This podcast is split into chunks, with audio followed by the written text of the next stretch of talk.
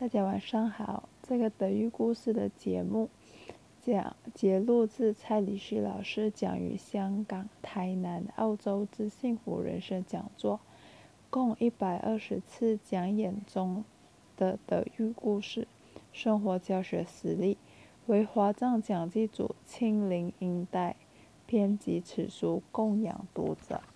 整个德育故事的节目呢，会分为孝、悌、忠。